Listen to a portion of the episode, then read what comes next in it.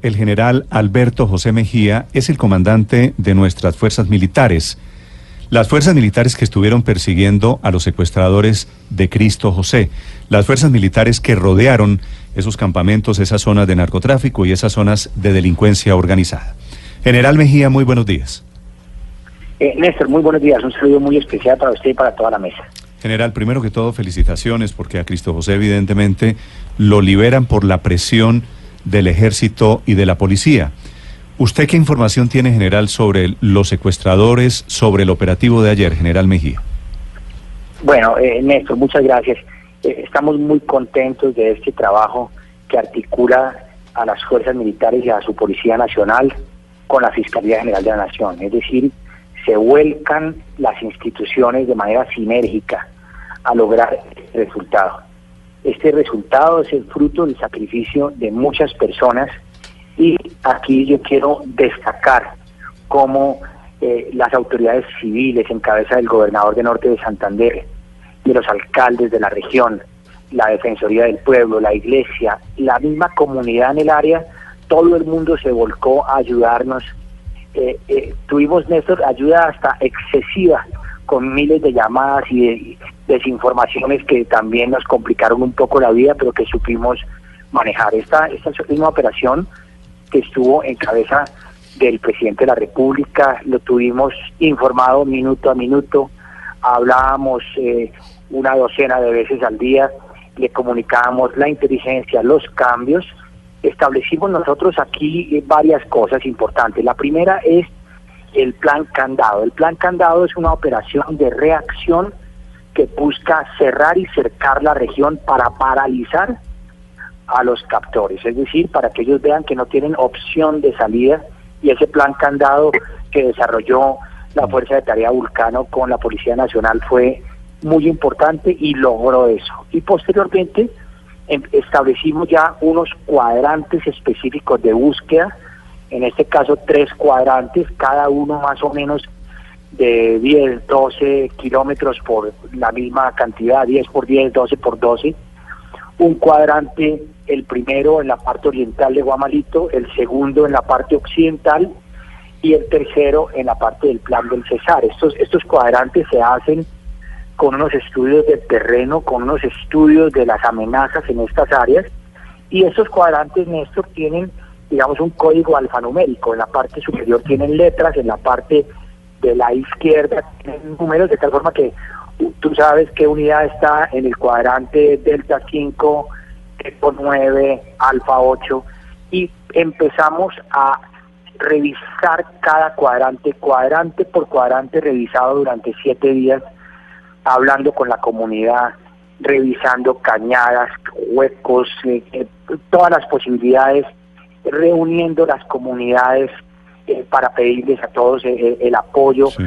lanzamos miles de volantes desde helicópteros, helicópteros con perifoneo, aviones, plataformas, nuestra Fuerza Aérea con sus aviones no tripulados y con y también con aviones de inteligencia, de tal forma que cuando estos bandidos miran a sus alrededores, solamente ven tropas por pues todos lados, cuando miran hacia arriba, ven helicópteros, etcétera. Entonces, se produce lo que denominamos una liberación por presión, o sea, no es una liberación de entrar, gracias a Dios, en combate a rescatar una persona, sino que estos captores, estos malditos, deciden dejar al niño solo en un paraje abandonado y las tropas de uno de estos cuadrantes reciben la información en una casa de que en ese sector aproximadamente un kilómetro podía estar el niño y inmediatamente salen eh, para allá y gracias a Dios encuentran al niño. General, pero ahí tengo, primero que les dice. Ahí tengo, ahí tengo una duda, porque usted me dice las fuerzas militares reciben la información de esa casa. En realidad, en realidad lo primero que pasa ayer es que el papá, el alcalde, el papá de Cristo José, sale para el lugar y tengo entendido que ustedes siguen al alcalde, siguen al papá para saber qué era lo que estaba pasando. Allí hay, allí hay un cabo suelto que yo todavía no logro amarrar. ya ¿Usted, te lo aclaro. ¿Usted lo aclaró? Te lo Sí, ya, no, te lo voy a aclarar. lo, primero es que, que en, la casa se recibe la inteligencia de combate y, y los soldados van y encuentran al niño. El niño le dice, estoy esperando a, Carlos con la moto. Eh, el, el, niño también se, se asusta, está eh, como lo mencioné ayer, estaba picado de zancudos y estaba llorando. Entonces los soldados pues, le generan confianza y lo reciben. ¿Por qué llega el papá a la media hora? Eh, el papá había estado en contacto permanente porque el puesto de mando lo, pusimos en, Guamalito con el general Quirós, comandante de la Fuerza Aérea Vulcano, un hombre muy experimentado. Y, eh, y el general Quirós tenía permanente contacto con el papá y le iba contando qué estábamos haciendo y le iba mostrando dónde estábamos eh, para generarle tranquilidad, para generarle confianza y que él no estuviera haciendo procesos paralelos que sí podían poner en riesgo la vida del niño. El general Quirós, esto yo no lo sabía ayer en, en la mañana, el general Quirós le cuenta que una patrulla recibió una información en la que podría en un sector estar el niño y es cuando el papá sale volado con su escolta hacia allá, eh, digamos que de alguna manera en general le autorizó eh, salir hacia, ese sector y por eso es que, digamos, se da esa, esa feliz coincidencia de que el papá llega a la media hora, pero no hubo nada eh, malévolo ni nada, una mala intención en ese en ese movimiento del papá, él solamente en su desespero, en su ansiedad, apenas le dijeron que había una patrulla que tenía una información en la que podría ser el niño, salió como un loco. Ah, yo también lo hubiera hecho, eh, yo hubiera hecho lo mismo, salió como un loco a buscar a su hijito y, allá las pero, tropas, pero cuando salió, es decir, cuando salió el papá a buscar al niño, ya el niño estaba en poder del general Quirós.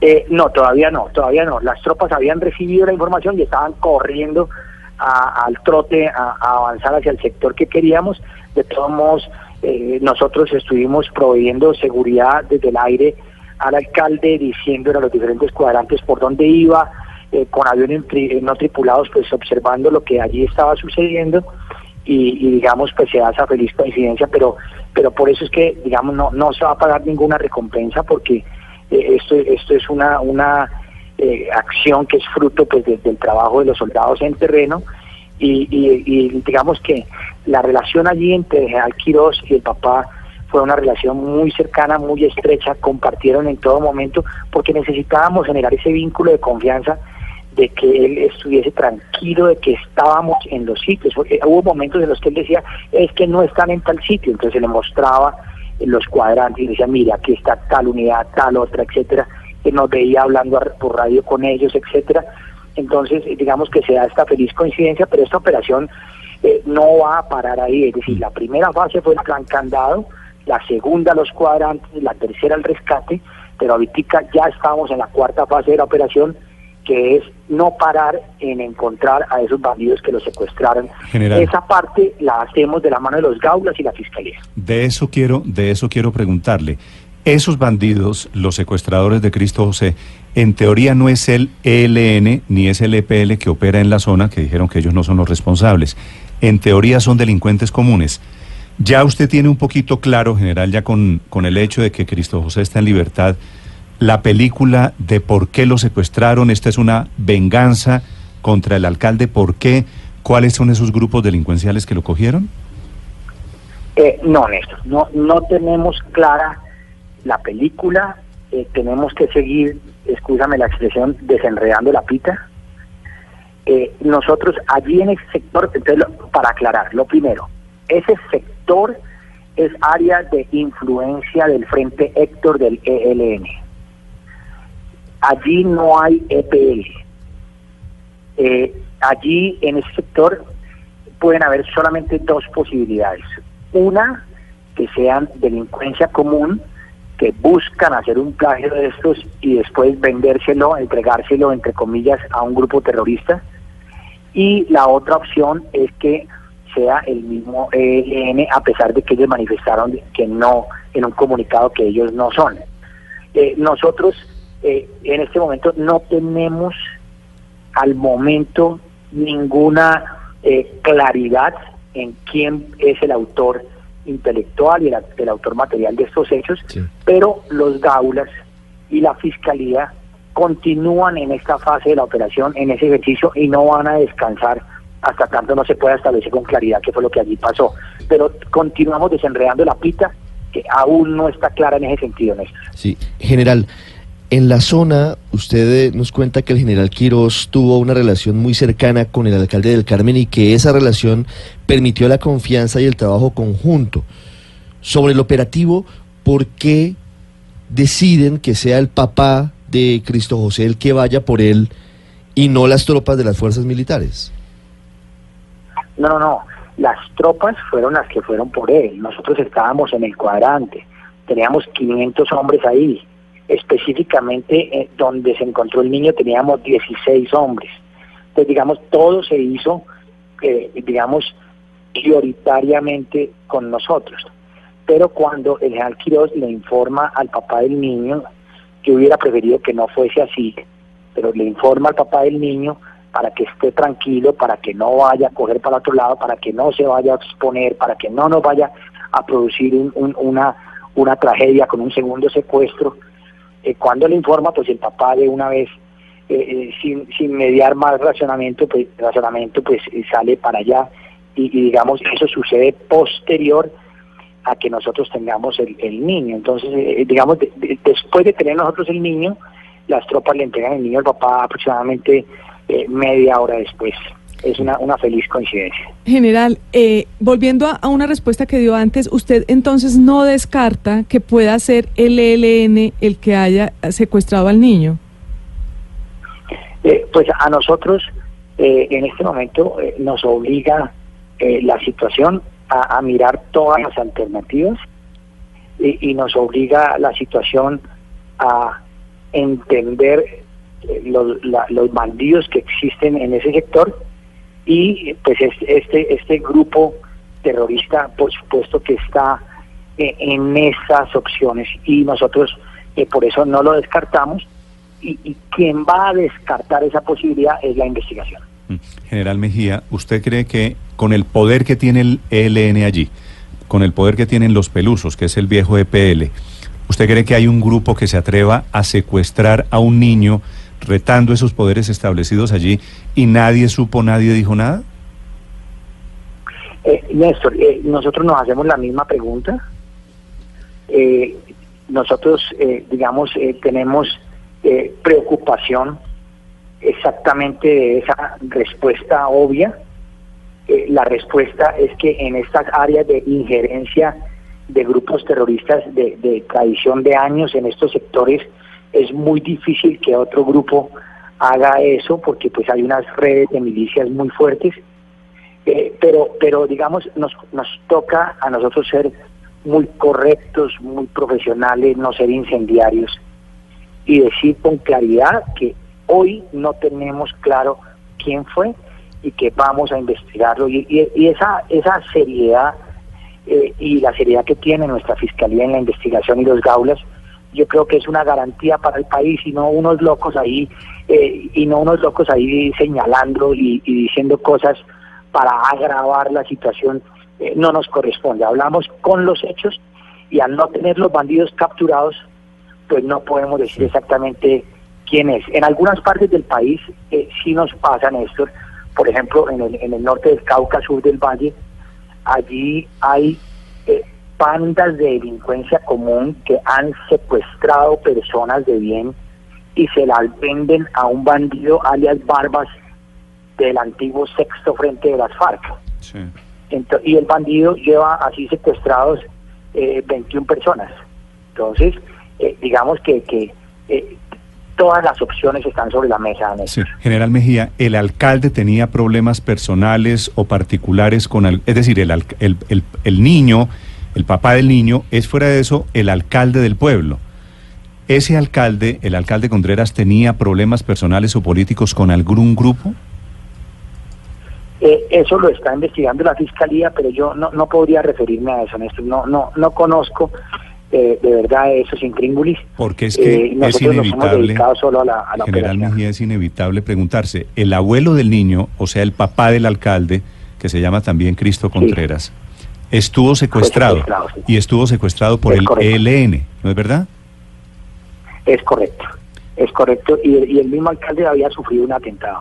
Por eso, y, entonces, ¿eso es coincidencia que el ELN le secuestró al papá, el ELN lo atacó a él y el ELN no tenía al hijo?